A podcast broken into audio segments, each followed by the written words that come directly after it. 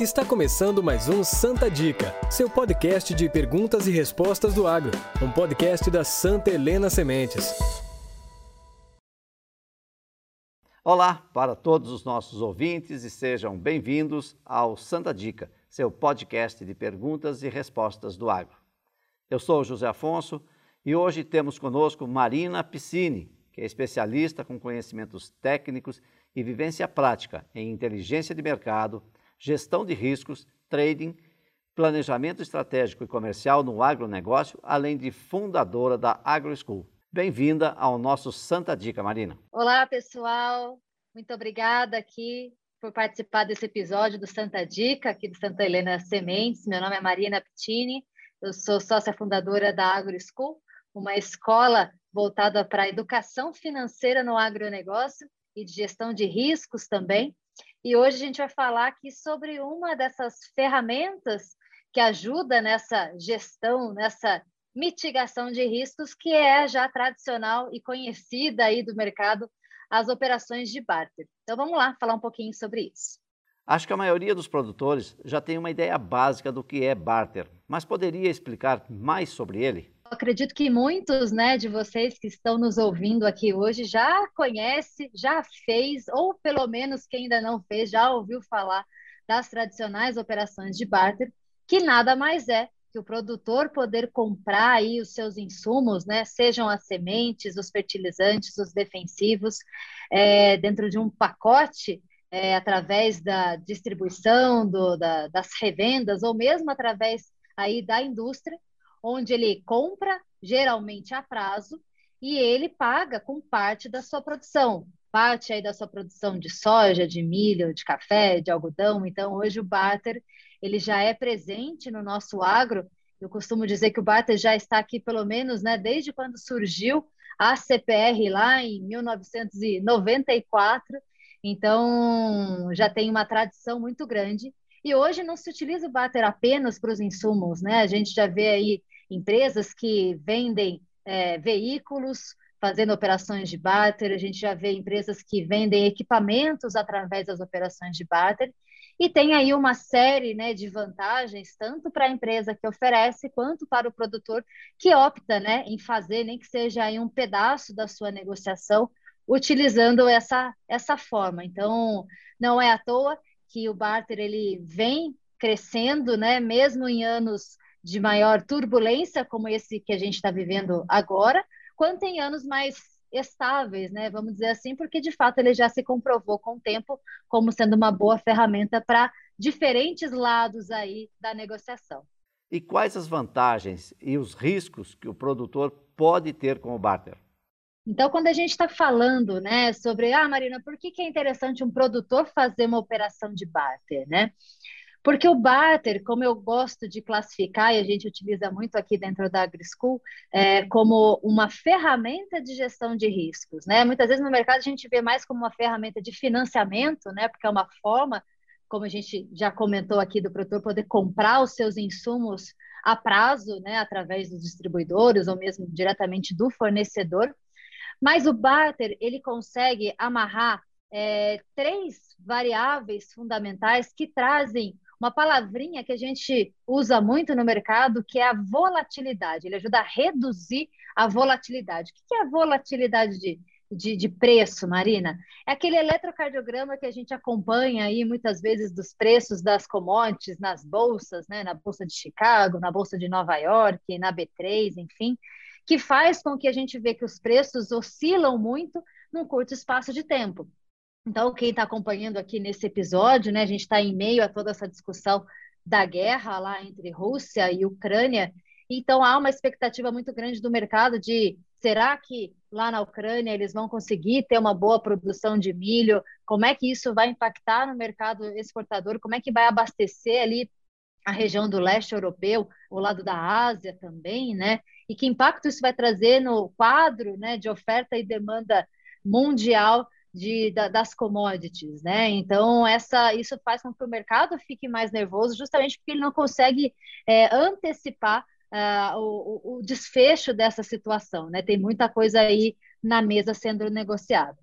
Então, uma situação como essa, ela influencia no preço da commodity, no preço, né, na, na, na, cotação do câmbio, né, que a gente está vendo agora recentemente o real mais valorizado, e a gente vê isso impacto também nos preços dos insumos, né, embora haja uma, uma, um atraso muitas vezes nesse repasse, é, mas agora a gente já está percebendo, né, já tem um bom tempo aí, que os insumos realmente subiram de preço.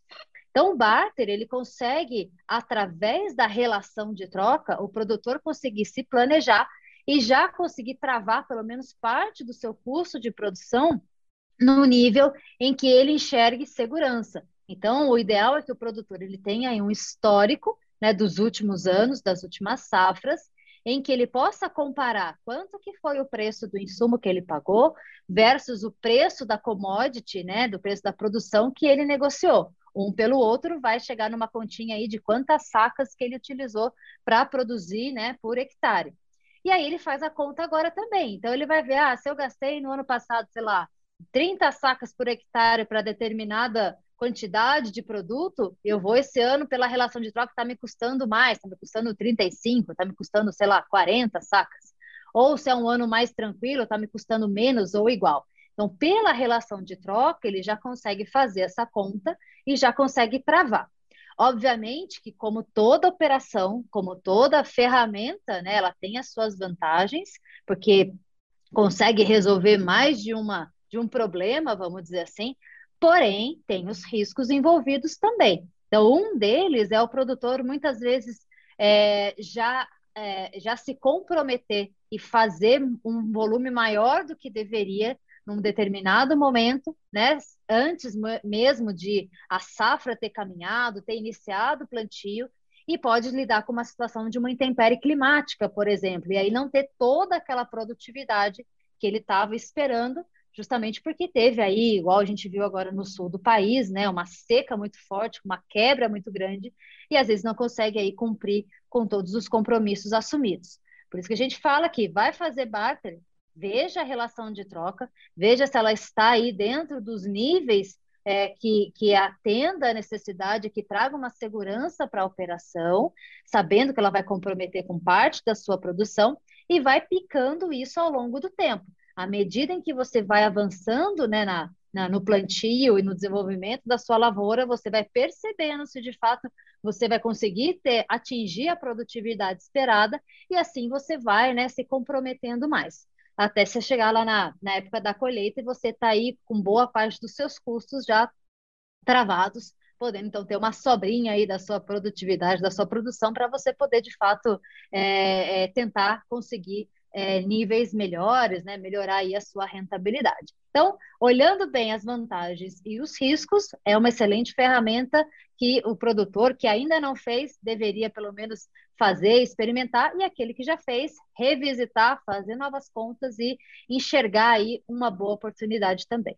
Como começar a fazer barter com lucratividade? Bom, para a gente poder buscar uma melhor lucratividade, né, a gente primeiro precisa entender como é que a gente chega até ela. Aqui entra alguns princípios básicos de finanças, que é o que a gente explora bastante aqui nos nossos cursos, né, com os produtores rurais, que é primeiro de tudo, para eu poder saber o quanto é que eu posso melhorar em termos de lucratividade, de rentabilidade no meu negócio, eu preciso conhecer os números do meu negócio, né? É o que a gente costuma falar, o produtor ao longo dos anos foi se tornando cada vez mais especialista em melhorar no manejo, né, no trato cultural, melhorar as produtividades, né, melhorar, aplicar as melhores tecnologias.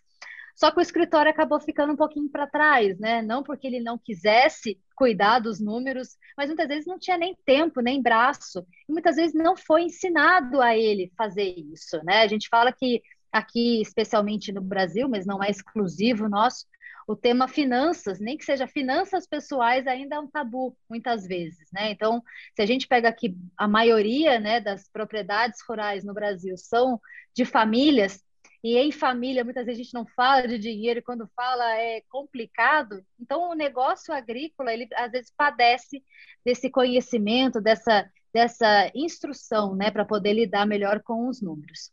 Então, para lidar com a lucratividade, o produtor primeiro precisa entender quanto que ele está gerando de resultado operacional no negócio dele. Mas, Marina, o que é resultado operacional? É o coração do negócio dele, né? Ou seja, quanto que ele está gerando de resultado da atividade que ele faz.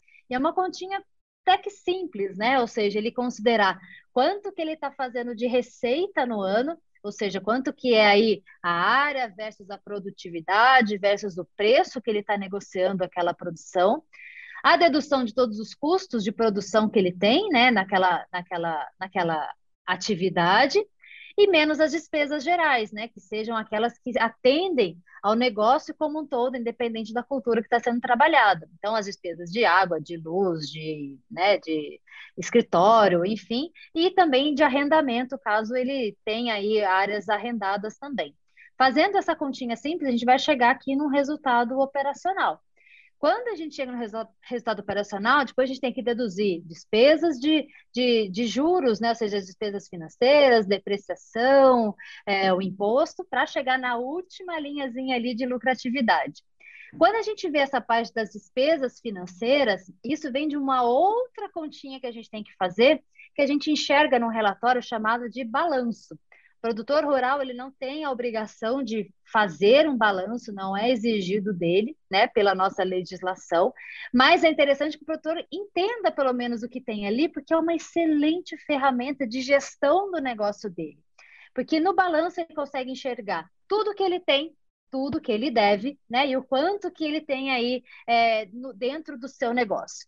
E entre tudo que ele deve estão ali justamente as operações de barter.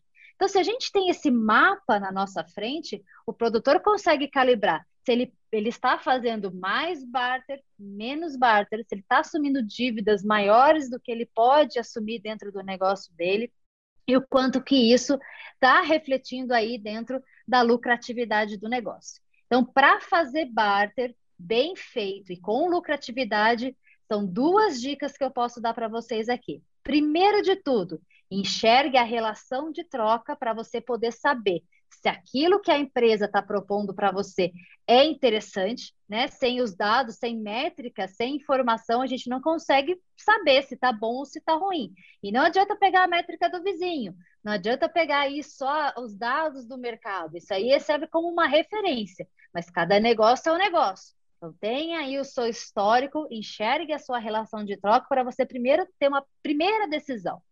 E o segundo é, opa, agora como é que esse barter se enxerga dentro do meu negócio como um todo? Ele está complementando bem? Está impactando na minha lucratividade ou não? Como é que eu combino isso com as outras alavancas dentro do meu negócio para poder realmente ter aí uma gestão próspera, né, com um bom equilíbrio financeiro. Então, pegando essas duas dicas aqui, a gente começar a trabalhar com isso na prática, a gente vê os resultados realmente de uma boa, de uma boa gestão. Obrigada, Marina. Com certeza temos muito assunto sobre o tema, que renderia mais episódios, mas estamos chegando ao fim deste Santa Dica. Então gostaria de agradecer você, Marina, por todas as explicações e fique à vontade para deixar aqui um recado final para os nossos ouvintes. Então, pessoal, espero que vocês tenham gostado aqui do nosso papo hoje. É, a gente falou rapidinho sobre Bater. Quem quiser conhecer mais, aprender mais sobre, não apenas sobre Bater, mas sobre finanças, sobre mercado, sobre gestão de riscos, sobre muitos desses termos que muitas vezes a gente escuta, mas não entende e não sabe para quem perguntar, acessa o nosso canal da Agro School, né? Agro de agro e School de escola em inglês é, no YouTube. Tá? Tem diversos vídeos bem curtinhos com diversos temas relacionados a finanças e a gestão de riscos no agronegócio. No nosso site também você encontra diversos cursos, principalmente aí produtor rural que queira entender mais o seu negócio, saber como ele pode melhorar a sua rentabilidade, de diferentes maneiras. A gente explica aqui nesse papo bem tranquilo, bem objetivo, é, de uma maneira simples para que vocês entendam e consigam aplicar dentro do negócio de vocês. Tá bom? Agradeço mais uma vez aqui o convite e fico sempre à disposição de todos. Um abraço. Obrigado a todos os ouvintes do Santa Dica, o podcast da Santa Helena Sementes. E não se esqueçam que você também pode enviar sua dúvida, que podemos responder nos próximos episódios. Nos acompanhe nas mídias pelo nosso Facebook, SH Sementes, ou Instagram, arroba Santa Helena Sementes. Até o próximo Santa Dica. Esse é o Santa Dica, um podcast exclusivo com conteúdo sobre milho e sorgo da Santa Helena Sementes. Quer conhecer mais sobre nós? Estamos no Instagram e Facebook ou em nosso site santelenasementes.com.br. Se é Santa Helena, pode confiar.